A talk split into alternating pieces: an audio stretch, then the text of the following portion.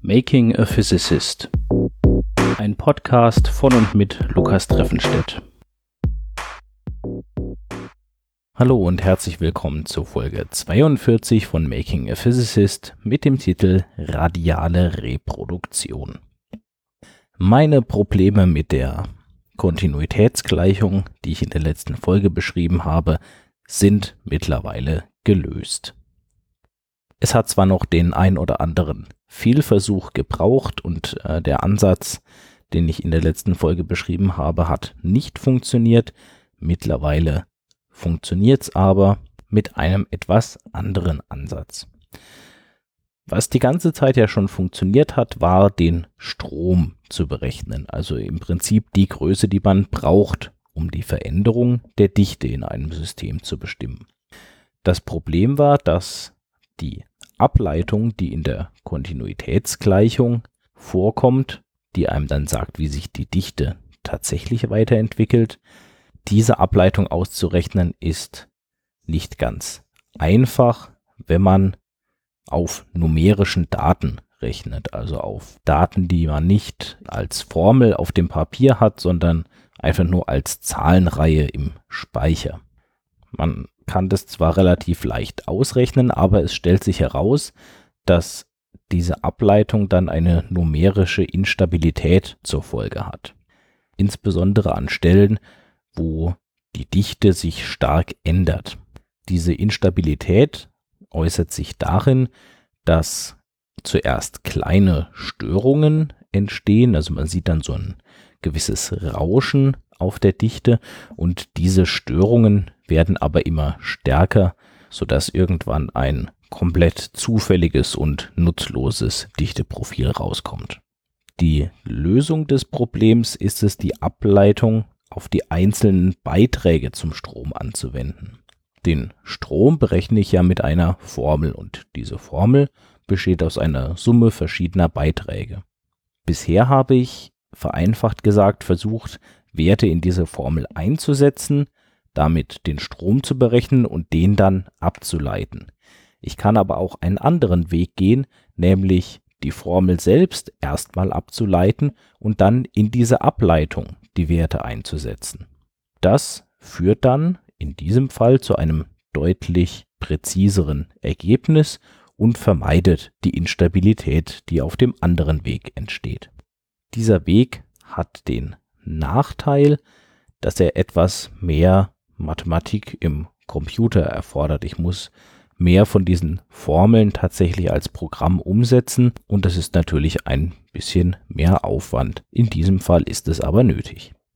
Jetzt kann ich also die Zeitentwicklung in meinem radialsymmetrischen System berechnen. Was wollte ich damit nochmal anfangen? Es ging um die Van Hove-Funktion. Zur Erinnerung, die Van Hove-Funktion gibt mir die Dichtekorrelation in einem System mit einem zeitlichen Abstand. Das heißt, wir rechnen uns aus, wenn wir eine bestimmte Dichte an einem bestimmten Ort zu einer bestimmten Zeit gegeben haben, wie ist dann die Dichte an einem anderen Ort zu einer anderen Zeit. Das rechnen wir aus mit Hilfe eines Tagged Particle Ansatzes.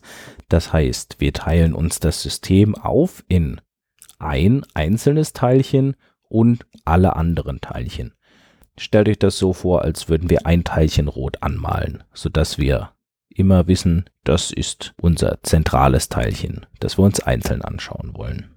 Dieses Teilchen ist jetzt zu Beginn der Zeitentwicklung an einem festen Ort und der Rest des Systems ist darum herum angeordnet zum Zeitpunkt 0, also wenn sich noch nichts getan hat, entspricht diese Anordnung des restlichen Systems der radialen Verteilungsfunktion, von der habe ich auch schon erzählt. Die radiale Verteilungsfunktion sieht dann für meinen Typ Teilchen so aus, dass um das zentrale Teilchen herum erstmal ein Volumen kommt, wo keine anderen Teilchen sind. Warum sind da keine Teilchen? Nun, die Teilchen haben eine endliche Größe, das heißt, sie können nicht beliebig nah aneinander heran. Und dann gibt es eben einen bestimmten Bereich um ein Teilchen herum, wo kein anderes Teilchen sein kann. Außerhalb dieses ausgeschlossenen Volumens kommen dann sogenannte Schalen von Teilchen. es herrscht ja ein gewisser Druck in unserem System und der sorgt natürlich dafür, dass die Teilchen möglichst nah aneinander sein wollen. Und dann ordnen sich eben die Teilchen in einer Schale um unser angemaltes Teilchen herum an. Außerhalb dieser Schale kommt erstmal wieder nichts und dann eine zweite Schale, denn auch die restlichen Teilchen stoßen sich ja gegenseitig ab. Das heißt, man sieht dann in dieser radialen Verteilungsfunktion immer wieder Stellen, wo die Dichte nach oben geht, da ist dann eine Schale und dann geht sie wieder nach unten, so lange bis Platz für die nächste Schale von Teilchen ist. Je weiter man vom angemalten Teilchen wegkommt, desto weniger ausgeprägt sind natürlich diese Schalen. Denn klar, ein einzelnes Teilchen hat eine harte Grenze und da kann nichts herein. Aber die Schale außenrum, die hat ja schon Lücken, die besteht ja selbst wieder aus verschiedenen runden Teilchen. Das heißt, da können welche von außen ein bisschen hereindrücken. Das heißt, die erste Schale ist schon etwas weniger stark definiert. Die zweite Schale hat natürlich noch mehr Lücken, weil sie insgesamt ja auch ein bisschen nach innen und nach außen wandern kann. Und so sieht das System weit weg von unserem angemalten Teilchen wieder komplett glatt aus. Das ist also die Anfangssituation, mit der wir beginnen. Im Laufe der Zeit passieren jetzt zwei Dinge. Das angemalte Teilchen kann sich natürlich bewegen. Das heißt, im Mittel verschmiert der Aufenthaltsort dieses Teilchens. Wir sind ja hier in einem System, in dem es Rauschen gibt. Das heißt, das Teilchen wird zufällig hin und her geschubst und im Mittel ergibt sich dann halt eine Verteilung, die von einem zentralen Punkt aus immer weiter nach außen geht, bis schließlich zu ganz späten Zeiten das eine Teilchen sich irgendwo im System befinden kann und dann ist die Dichte dieses einzelnen Teilchens auch komplett gleich an jedem Ort. Weil jetzt der Ort dieses einen Teilchens nicht mehr so genau bestimmt ist, lösen sich auch die Schalen darum herum langsam auf. Wenn das Teilchen zum Beispiel ein Stück nach links gewandert ist, dann können ja jetzt die Teilchen, die vorher daran gestoßen sind, auch ein bisschen nach links gehen und damit wird diese Schale weniger stark definiert. Interessant dabei ist, dass sich die Schalen nicht alle gleichmäßig auflösen, sondern es gibt einen Verlauf von innen nach außen. Nahe am zentralen Teilchen sieht man ja diese Änderung relativ schnell. Die Teilchen bekommen das natürlich mit.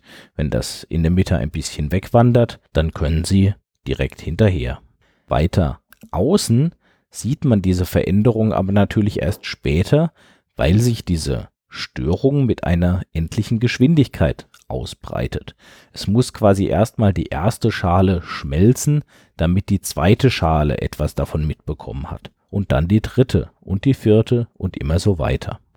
Die Schalen verbreitern sich also insgesamt, teilweise vereinigen sie sich zu neuen, breiteren Schalen und irgendwann, wenn das zentrale Teilchen sich auch komplett verteilt hat, dann ist der Rest des Systems auch wieder gleichförmig. Überall dieselbe Dichte. Das kann ich also jetzt ausrechnen und kann damit Ergebnisse reproduzieren, die schon andere mit diesem Ansatz erzielt haben. Der nächste Schritt ist es jetzt, die Stärke der Powerfunktionaltheorie auszuspielen.